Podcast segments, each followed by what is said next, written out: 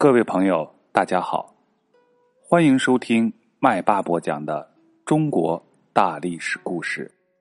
继续播讲近代时期的故事。就在上海发生苏报案的同时，浙江省金华也发生了一起与革命党人有关系的曹阿狗案。曹阿狗是个农民，他看到了一本叫做。猛回头的小册子，便开始热心革命了。他随身带着这本书，逢人就向人讲书里宣传革命的内容。于是有人就向官府告发了他，他就被抓了起来。然而他并没有畏惧，在被审问的时候，还从容不迫的给县官念起了书里的几句话。我中华原是个有名大国，不比那弹丸地，僻处偏方。论方里四千万，五洲无比；论人口四万万，世界谁当？论物产，真是个取之不尽；论才智，也不让东西两洋。县官听了。也一直点头。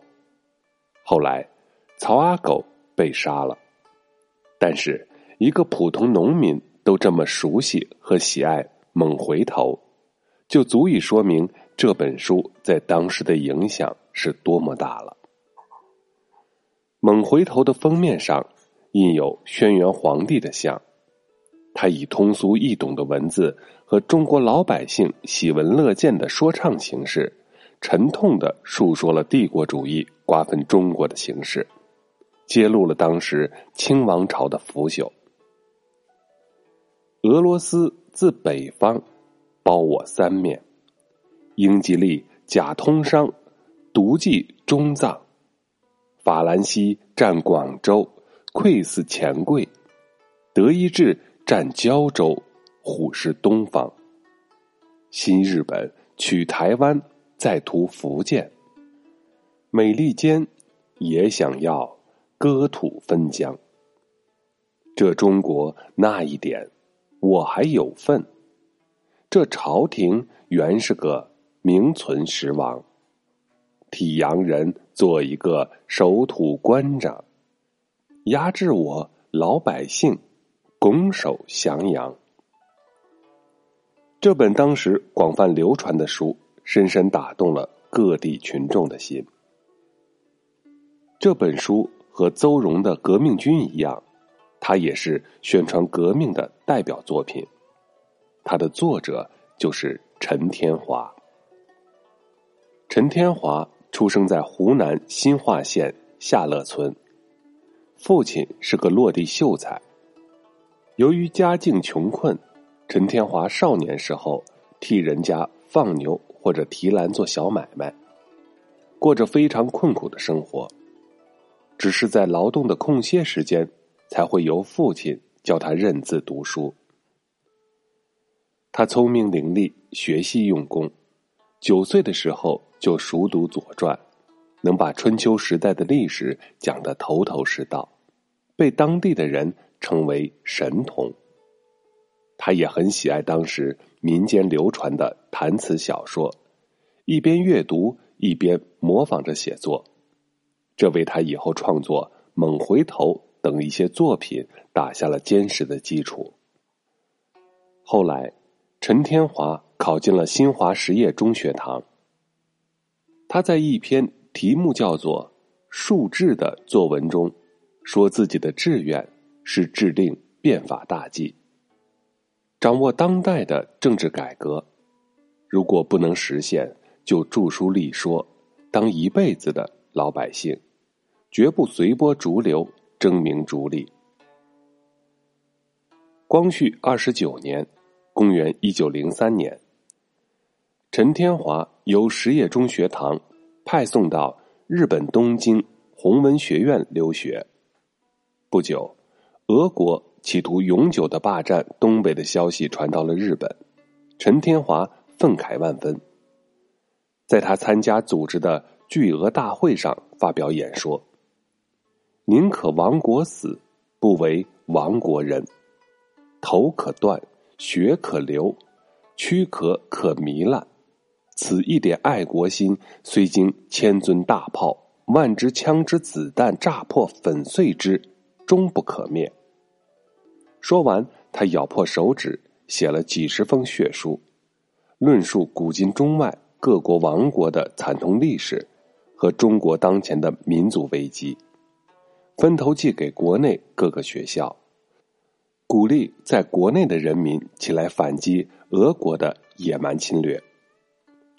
凡是读过陈天华血书的人都深受感动。这一年的冬天，陈天华。回到了祖国，他到江西、湖南、广东各地活动，预定在十月十日（公历的十一月十六日）在湖南全省官员聚会为慈禧太后祝寿的时候，用炸弹炸死他们，然后在长沙等五个地方同时发起暴动。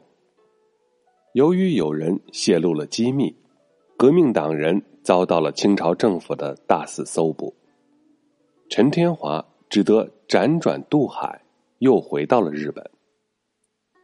一九零五年，孙中山也到了日本。当时，孙中山已经是海内外闻名的革命家了。他和黄兴等人发起成立同盟会，创办宣传革命的报纸《民报》。陈天华是《民报》的。主要撰稿人。由于同盟会和《民报》的影响，绝大多数留日学生都投入了革命的洪流，这就引起清朝政府和日本帝国主义的仇视。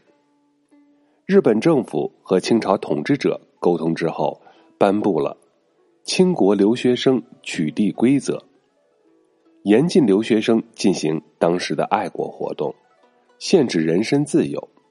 这就引起了留学生的强烈反对，大家开展了罢课斗争。陈天华就是这场斗争的主要领导者。但是在留学生中，也有一些人将出国留学的机会看成是镀金，追求的是回国之后升官发财，所以他们对反清救国并不是很热心。当时，日本的一些报纸就借此机会嘲笑中国留学生胡闹，是一群乌合之众。陈天华是个容易激动的人，他忍受不了各种势力的迫害，又担心人心不齐，斗争不能持久，在万分痛苦的情绪中，他决心用死来激发同胞们的爱国热情。陈天华写了一篇语重心长的绝命词，鼓励人们共讲爱国，然后在日本大森海湾投海自尽了。陈天华投海自尽，当然不是什么可取的行为，但是他愿意为祖国献身的悲壮举动，确实是十分感人的。他的死在当时。震动了日本，也轰动了中国。很多人受到启发，受到鼓舞，投入到了革命的洪流。陈天华的著作就流传的更广泛了。除了我们之前提到的《猛回头》之外，陈天华还有《警示钟》《狮子吼》等宣传革命的作品。他在《警示钟》说。其实洋人也是一个人，我也是一个人，我怎么要怕他？我是主，他是客，他虽然来的多，总比不过我的。在他以为深入我的腹地，我可以说他深入死地也是可以的。只要我全国皆兵，他就四面受敌。他即使有枪炮，但也是。寡不敌众。俗话说：“一人舍得死，万夫不敢挡。”一十八省四万万人都舍得死，各国纵有精兵百万，也就不足惧了。只要我人心不死，这中国万无可亡之理。他还大声疾呼：“洋兵若来，奉劝个人把胆子放大，全不要怕他。读书的放了笔，耕田的放了篱笆，做生意的放了执事，做手艺的放了器具，一起把刀子磨快，子弹上足。”同饮一杯血酒，呼的呼，喊的喊，万众值钱，杀那洋鬼子，杀那投降洋鬼子的二毛子。手执钢刀九十九，杀尽仇人方罢手。这些感情炙热的作品，都体现了陈天华对帝国主义侵略的强烈仇恨和对祖国的无限热爱。他曾经说过：“现在多死几个人，以后才能多救很多人。